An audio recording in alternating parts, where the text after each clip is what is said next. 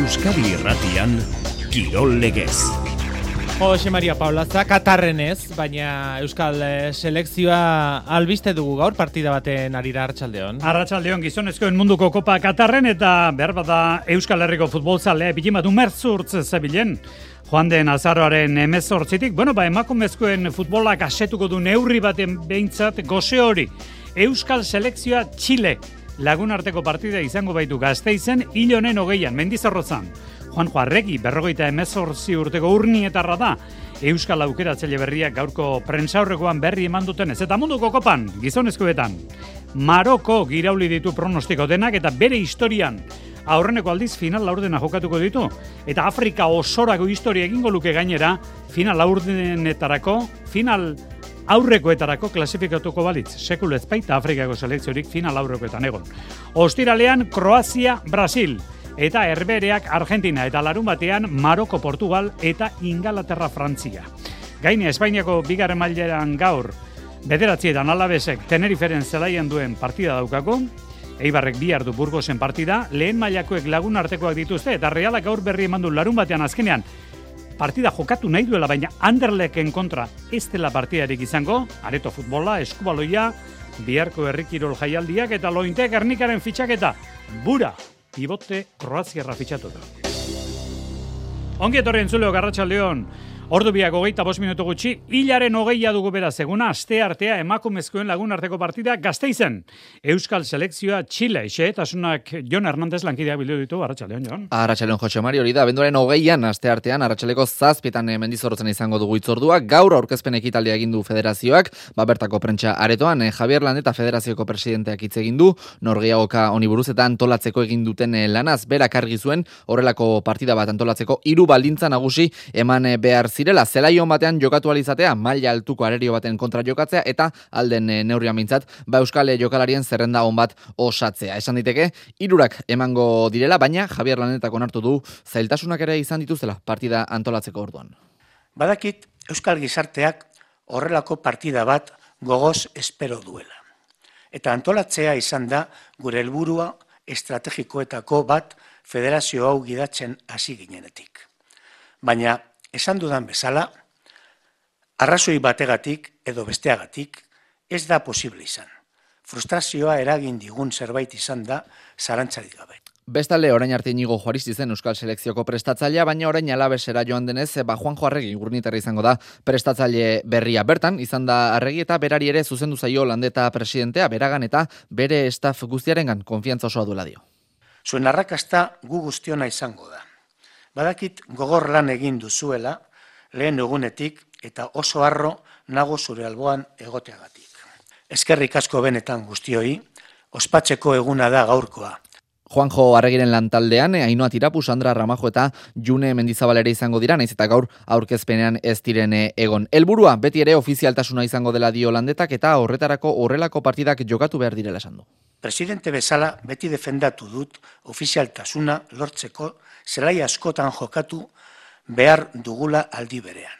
Bada, guri gaur orkesten dugun honetan jokatzea dagokigu. Euskal selekzio ofiziala nahi dugu, eta hori aldarrizkatzeko gure modua izango da partida hau. Honi gehitu bertzaio, zerrenda osatzerak orduan Juan Joarregik ezingo dituela Championsa jokatzen duten taldetan dauden jokalariak ditu. Championseko jardunaldi bete-betean izango delako norgeiagoka. Hau, kontuan hartzeko beste faktore bat da, partidaren egun berean erregekopako sestao atletik norketa jokatuko dela gaueko bederatzietan, baina landetak adirazi du, ba jendea gerturatuko dela mendizorrotzara seguru, konfiantza osea duela hori horrela izango dela. Gogoratu hilaren hogeian, arratsaldeko zazpietan jokatuko duela emakumezkoen selekzioak txileren kontra. Arratsaldeko ordu biak hogeite minutu gutxi dira egun bete-betea izango da hori hilaren hogeia, baina nobeiten kokatu beharra zegoen. Eta diogun bezala, munduko kopa jokoan gizonezkoetan hemen lagun arteko partida mendizorrotzan Euskal Selekzioa Txile. Euskadi irratian, Qatar 2022.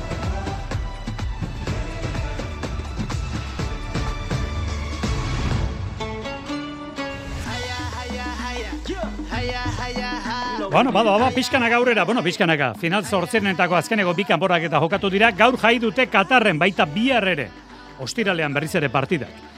Eta atzo, Portugalek 6 suitzak bat, Gonzalo Ramos, protagonista handia, hogeita bat urteko Benficako jokalaria, hiru gol, eta Ronaldo aulkian.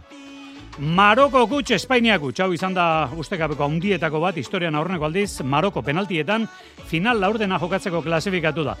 Eta entzutekoa da Bein Sports telebista kateak Arabiar Herrialdeetarako nola kontatu duen Jikan Akraf Marokoarrak sartu duen penalti erabagirria. Hakim inshallah yjibha. Hakim inshallah yjibha. Hakim inshallah yjibha. Safira tati Ashraf Hakimi ya Sa'id Ashraf ya Sa'id Ashraf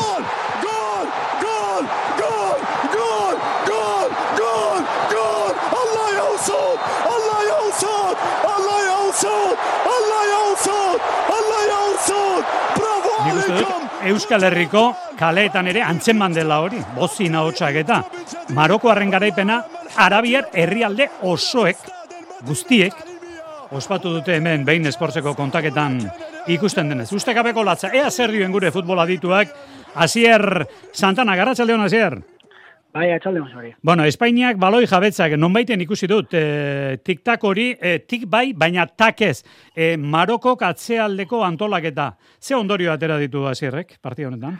Bai, azkenen nik uste dut baloien jabetzaren zentzu ebiatu hartzaiola, ez? Eta zertarako erabiltzen den baloia, zertarako nahi dugun, eta eta kasu honetan nik uste Espainia baloiarekin ba, ondo defenditu zala, ez zituen aukera asko jaso, baina aurra begira gutxi biretu zuen, etzen erain izan eta horrelako estrategia preparatzen zuen, ba, geldikako baloi bat, urrineko jaurtiketaren baten bilartez e, saiatu barte, eta atzo ikusi zen e, etzegola bat erainkor, ez duela horrelako estrategiari planteatu, erabili bai, baina era, erainkortasunik gabe, eta aldiz, ba, erasokorrago ba, baloik ez zuen taldea, ez? Azkenean zai bere zelaian, e, irtetzeko pres, eta penaltietara, ba, ba, hobeto iritsi zen, ba, beraien estrategia hobeto izten zelako. Marokok bere, bere kartak ongi jokatu zituela, esango zenuke. Batzuk esaten dute, Maroko oso planteamendu zekenarekin, noski, bazekien baloirik ez zuela izango. Beraz, bere aukeraren zai egon beharra zeukan, ez da? Hasier? Bai, azkenen e, bakoitzek bere gaitasuna ditu, bere, bere jokalariak ezagutzen ditu selezionatzaileak, eta azkenean e, hortara planteatzen du, azkenean e, estrategi bat prestatu behar duzu, eta eta kasu honetan, ba, estrategia ondo ateratzen dion e, Marokori. Bueno, esan genuen eh, Portugalen eh, Ronaldo Xestra bizian zebilela aukeratzailearekin, azkenean aulkian, bizilegea onartu ezinik dabil Ronaldo, eta Eta horrelakoetan, ba, azkenean e, kolpetik, e, onartu egin behar izaten da hori, kolpetik, ze Gonzalo Ramos hogeita bat urteko protagonista hori da orain, Ronaldo ahaztu arazi duena Portugalen. Portugalek joa handia dauka zure ustez, hori garbi ez da? Bai, bai, bai, gainera, atzo, bueno, ba, lehenengo sustekoa Cristiano hasiratek zirtetzea, baina irtentza jokalariak, ba, bueno, ba, zentzu guztia eman zion taldeari, e, taldearen zerritzura jolastu zuen, movimentu asko indez, bizkarazka baloiona gutxiz, eta gero atzeko irukote hori, ba, Joao Feliz, Bernardo Silva, Bruno Fernandezen, bueno, kalitatea erakutsi zuten, eta suitzarrak esperez nituen bezala, ba, distantzietatin urrin, urrun e, ezin iritsi beraietara, eta presioa ezin eginik, ezta? eta eta bueno, gainera ba bueno, horrelako jokalea tetera eta ondo ateratzen zaizunean, ba nik uste dut ospotuta atera dela Portugal. Bueno, ba, bikain gaur eh, atxetena dute Katarren, bihar ere bai, bihar saiatuko gara, Asier Santanerekin, orain arte munduko futbol txapelketak erakutsitakoaren balantzia egiten erreskan izan dira amazazpi egun lehen da biziko fasekoa joan ziren, orain eh, final zortzirenetakoak joan dira, gero final laurdenak etorriko dira, final laurdenak ostiralean eta larun batean. Eskerrik asko, arratsaldona pasa Asier. Ba, ez hori berdin. Qatar 2022 Euskadi Irratian. Bueno, eta futbol kontu gehiago, zertan dira Euskal Herriko talde nagusiak, bueno, ba, realak gaur ohar bat ateratu, datorren larun batean, eh, zazpietan, Anderlagen kontra lagun arteko partida jokatzeko zuen, anuetan, partida hori ez da jokatuko, realak esan du, ba, ba berak eh, argudiatu ezin dituen motiboengatik alegia, nonbait arazoa Belgikako taldearena da, partida hori ez dela jokatuko, baina sarera gordetzeko, beste partida bat antolatu nahirik dabilerako reala. Bien bitartean, ligako partidak, importante askoa, gaur atzo ikusita Las Palmasek, ez zuela bere partida irabazterik izan, ba alabesek daukanak, gaueko bederatzietan tenerifen, ze berritasun Jon Altuna, Arratxaldeon. Arratxaldeon, Jose Mari, ba, bai, alabesek nahi duena da, Granadaren aurkako porrot uh, aztu eta garaipenaren eh, bidera itzultzea. Hori bai, baja dezenterekin, eh? gaurkoan, Luis García Plazak baja dezente izango ditu, Xeber Alkainek bi partidako zigorra, jaso du, Los Carmenesen ikusitako txartel gorriagatik, eta Afkoar eta Salva Silva, Salva Sevilla ere baja dira. Zalantza Miguel de la Fuente aurrelariarekin dago, bihurrituta baitu txorkatila. Denak dira, entrenatzailearen eskeman pieza garrantzitsuak eta ikusi beharko da nola ordezkatzen dituen. Gauzak normal, Jasonek, Roberrek edo Tatonimoiak lekua izango lukete gaur amaikakoan. Bajak baja, Granadako iru eta bateko aztu, eta zuzeneko igoera postuetara itzultzea duxede deportibo alabesek, burgosekin berdinuta dago, hogeita malau punturekin, eta Las Palmas eh, lidera, ipatu berri duzun lidera, puntu bakarrera dauka, denboraldi ona egiten ari dira, zalantzarik gabe arabarrak, bi neurketa besterik ez dituztelako galdu. Aurkari aldiz ez dabil fin, selkapenari begiratuta oso egoera ezberdinetan daude bi taldeak, alabes goiko puntan dabil, eta Tenerife berriz, erditik behera. Talde irregularra da bereziki etxean ez dauka iazko teneriferekin zer ikusirik, iaz playoffetan igoera lortzeko zorian izan ziren, aurten bestelakoak dira kontuak, galdu egin dituzte jokatutako azken bi partidak, Las Palmas eta Obiedoren kontra, eta jeitxiera postuetatik bi puntura daude uneotan. Beharraren zama ere akaso, nabarituko dute gaurkoan kanariarrek, eta hori Euskaldunen mesedetarako izan daiteke. Bigarren mailako emeretzigarren jardunaldiko neurketa gaueko bederatzietan hasiko da, Eliodoro Rodríguez López futbol zelaian. Denak dira importanteak, eh, goiko multzoan sartu nahi dabiltzan taldeen partidak denak dira importanteak, esate baterako atzo Las Palmas egez irabazi izan hau biedon, utx eta utx egin zuen, eta ze, esango dugu, bihar arratsaleko ordubietan, el plantio zelaian, Burgosek eta Ibarre jokatu behar dutenari buruz, gaur atxabalpeko entrenaldira gerturatu nahi izan dugu, Aritz Gailastegi, arratsaldeon. Arratxaldeon, Jose Mari. Zer dio Ibarrek, bihar haze partida, lau puntura dauka, aurretik, Burgos, Aritz. Bai, partida garrantzitsua, bueno, ba, bigarren e, mailan e, denak e, direlako parekatuak orekatiboak eta zaiak. Aurkari zuzenen arteko lehia izango da biharkoa Burgos e, bigarren postuan dago, oita amalau punturekin eta lau gutxiago ditu, zeigarren postuan dagoen. Eibarrek e, Burgos e, lehen itzuliko ez usteko nagusia dela esan daiteke, inorketzuen e, espero goiko postuetan egongo zeinek, baina ondo ari da lehiatzen eta eta sari izan du defentsako lanean oinarritzen du bere jokoa, amazortzi jardunalitan zazpigol baino ez ditu jaso, amairu aldiz utzi du atea utxean, eta horri eskerrak sekulako etekina atera dio sartutako gol bakoitzari. Gaizka garitano. Oso talde ona. E, hasiera oso ona eman zion, txapelketari eta horrek konfiantza eman die eta batez ere asko sinisten dutelako jokatzeko modu horretan eta bueno, esate dizuan bezala, e, atzekaldean jende asko pilatzen dute, oso defentza ona daukate arean, porteruak ere kriston lana egiten du, eta gero ba, bai gazpi, bai e, bueno, ba, e, goikoa bermejo, e, kurro, hor e, zelai erditik aurrera oso jokalari onak ditu.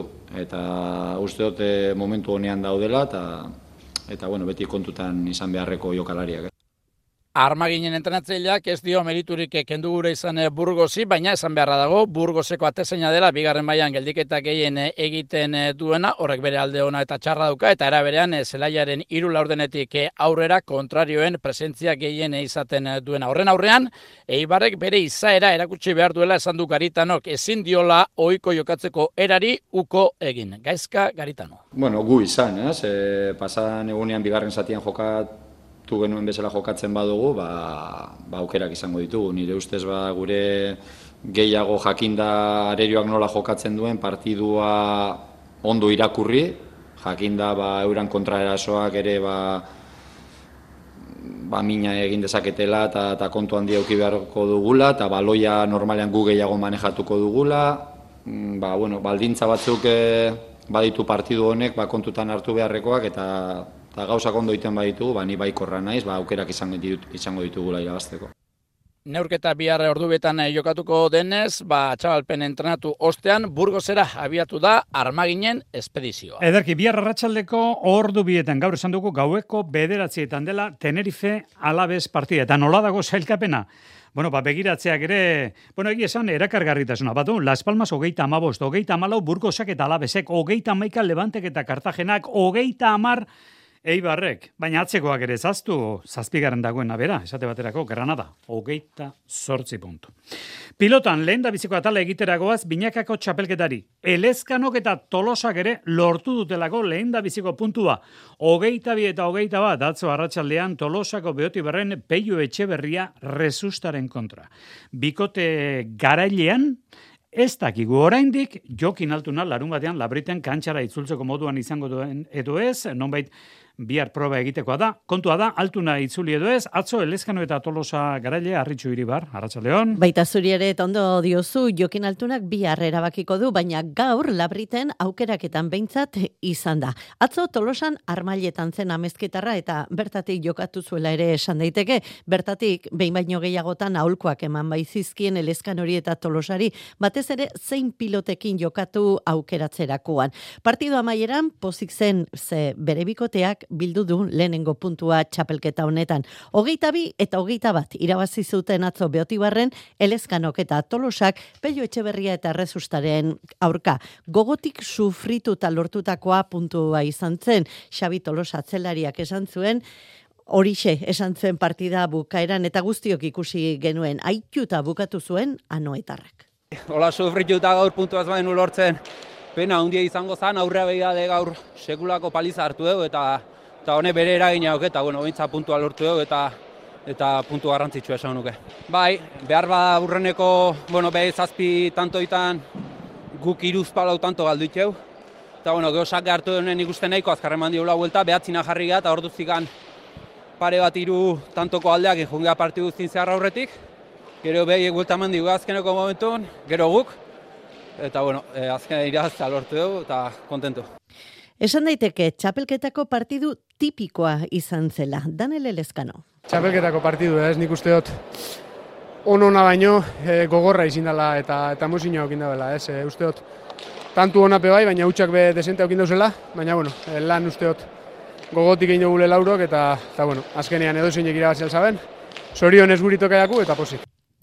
Hogeita bana, jarri zirenean, harrigarria azken tantoan gertatutakoa, sotamanoz dejada egin elezkanok eta geldi, geldi, gelditu egin zen peio etxe berrietzen mugitu ere egin, eta rezustak ezer egin ezinik. Bikote honek ez du oraindik ere garaipenik, txapelketa luzea da, baina garaipena behar dute lehenbailen zemate eta azkarrago, hobeto, baina rezusta. Piska sensazio horrekin, ez, e, garbi da, bukaeran behar jakenin bidala jokatzen, baina isa bi puntu gine sekun, bape gabe gare eta taldia da, ez? E, txapelketa seria da, baina baina bueno, partidu sai asko baduzko aurretik, hola, ba bueno, pare pareko partidu honetan ba, bueno, bisak ez baldin bat bintzat gure aldeak jauzite egongo baliz, ba, ba bueno, gauzak pixka diferente izango ziren.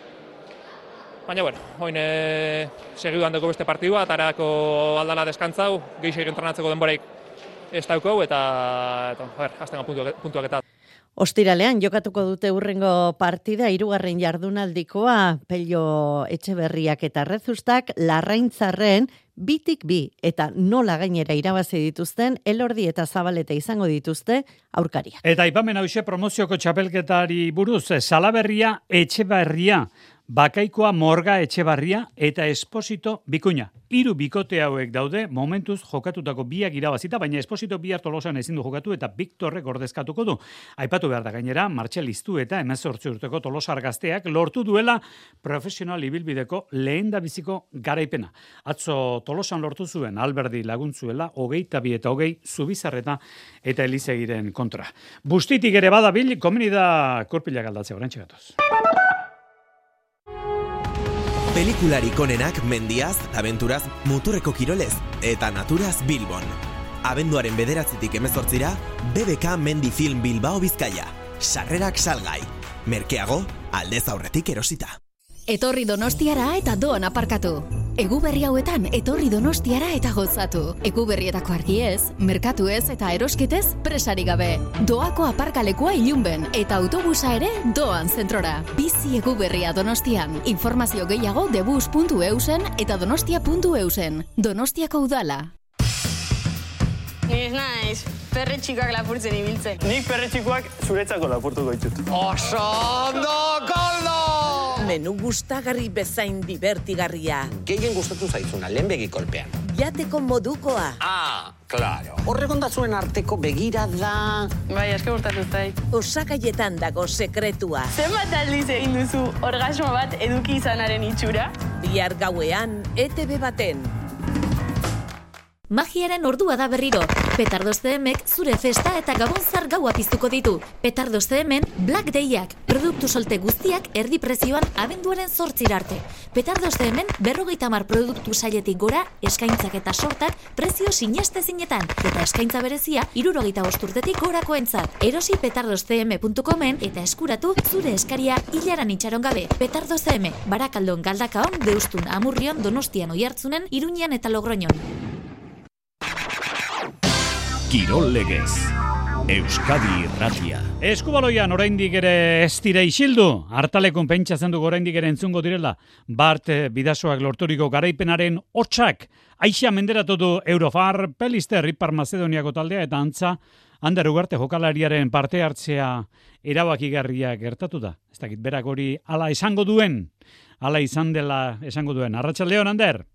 Kaixo, Arratxaldeon. Eraso ameintzat ikusten da, oso erabakigarria gertatu zarela, eta kanpotik ikusita partiduak ez duela izan aldez aurretik e, iragartzen zitzaion zailtasunik. Hala esan daiteke, ez da? Ba, bai, bo, bueno, ez gonen horrelako marka gaiorik pentsatzen, baina, bueno, e, guk, bueno, e, asieratik ba, oso mentalizatuak atera ginen, eta, bueno, e, partia ona ateratzen, dena aterazitzaigun, eta, bueno, ba, ba, bai, horrelako amabiko ba, errendarekin, ba, guaz, e, bazionera. Bai, egia esan, e, lau e, onenak duaz, multzoko lau onenak duaz urrengo fasera. Hor seguru ikusiko zarete. Seguru, eta momentu honetan irugaren ere, bai, behar bada. Bueno, behintzat, ba, partiak irabazten ere gara, eta e, ba, orain ustut, hori, e, irugarnak e, goazela, baina, bueno, gure objetiba, ba, hori, e, urrengo, multuan, ur, urrengo fasean egotea da, eta e, ba, e, atzoko partidak e, horrelako partidekin ba, bueno, e, ustut, ba, sartuko garela urreko fasean. Bueno, Europako ondo bideratuta dago eta ligakoa horrez aldako zalantza gehiago ematen du, Ander. Bai, e, ba, be, behintzat, e, kanpoko jokoetan, ez? E, egia da, etxean, ba, bueno, partidionak egiten ari garela, baina, bueno, kostatzen zaigu pixka bat, ba, e, kanpora goazenean, ba, oi, ba, gure, gure, gure jokoa e, ba, erakusta ez, eta bueno, hori zalantzarik gabe hori da zaiguna gure, gure urrengo objetiba da hori, ba, e, kanpoan e, partio hobeak egitea eta eta garipenak lortza. Ander Ugarterekin ari gara bidasoako jokalaria da, eten handi xamar bat ere etorriko da aurki, lehiaketak direla eta ez direla, hori ona izaten da ez da ona izaten, eskubaloia ohitu da dago, horrelako etenak egitera, Ander.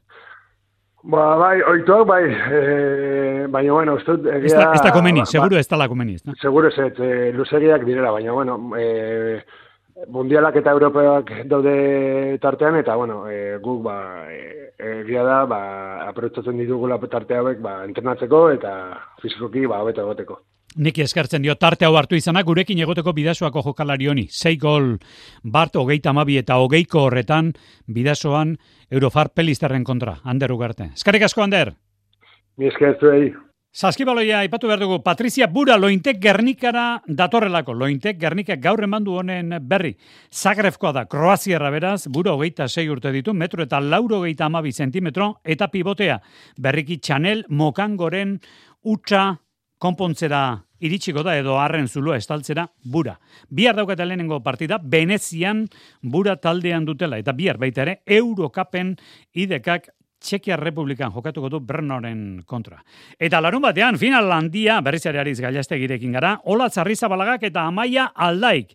Zer diote, Ariz, bi protagonistek? Bueno, ba, mai aldai eta olatze arrizabalaga, ba, egungo pilotaririk onenak e, dira, alaxe erakutzi dute azken e, urtean, finalerdietan erraz irabazi zuten, aldaik e, zazpian utzi zuen e, arriaga, eta bian e, arrizabalagak e, gaminde, baina bataren eta bestaren e, jokamoldeak oso ezberdinak dira, Jose Mari, arrizabalaga teknikoa, teknika zehatzekoa da, aireko joko bikaina duen pilotaria, eta aldaik berriz, indarra eta bizitasuna baliatzen ditu garaipenak eskuratzeko. Dimostarra da egungo txapeldu da, baina ez du bere burua favoritu ikusten amaia aldai. Eske favorito bat eukitzien nik saia dela, ez? E, Olatza aurren ukinde partidu oso gorra espero da, asko jokatzen da bilbera be urte osoan zehar, e, lan asko egiten deu. Nik uste teknikoki bera igual pausutxo egora dauela, baina nik uste nire indarragaz eta biaduragaz e, ba, bueno, gogorre utzi dela, eta gero, bueno, tantoak amaitzen be badakit, así que nik e, favorito argirik ez dut Aldairen eta Arritzabalaren artean ez dago sekreturik, eh? lagunak dira, klub berean jokatzen dute eta entrenatzaile beraren aginduetara aritzen dira. Elkar horren ondo ezagutzen mesedegarria edo kaltegarria den galdetu diogu Arritzabalagari. Hau erantzuna. Ni guztu mesede, azkenean, e, ah, bueno, elkarra ondo esagutze gulez bakigu besteak zerrengo da ben, e, une oro, bueno, e, esateko da. Baina, eta horrego hau, azkenean laguntzen dugu, ez, e, partidu zelan plantieu eta e, jakitzeko.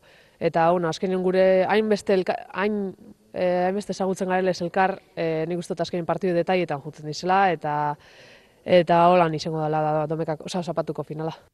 Kaiolako Masterre kapeko finala zapatuan jokatuko da, Arrizabala izan duen moduan, Amori beta etxanoko frontoian, jaialdia zazpietan hasiko da, eta final handiaren eh, aurretik, binaka jokatuko dute, garai kapeian, salzamendi mendizabal, bikoteek. Eskarrik asko bariz gailazteki, gainera Titan Desert, bigarren etapa Julen Zubero, bizkaitara bazidu lider da, Dani Valero, berarekin berdin duta, entzun ondo, Aimar Zubeldia ez da kamutxa usur bildarra. Errikiro legitaldiak bihar urdazubin, eguerdiko amabietan urrezko aizkolari kopa, eta gainera urdulitzen goizeko amarterdietan Euskadiko gizaproba txapelketa jokatuko da. Areto futbolean badugu aipamen bat, gaur zortzi terdietan Ribera Navarrak izango duen partida azkena da tuterako taldea, eta gaur Santa Koloman jokatuko du. Izango aldu atzo osasunak izan zuen baino bukera hobeagorik, anaitasuna kiroldegian, mila eta irureun ikusle bertan zirela osasuna magenak bat eta bi, bat eta iru galdu baitzuen barsaren kontra. Agortu dugu tartea iluntzekoan, sortzeago gutxaldera itzuliko gara, gero arte.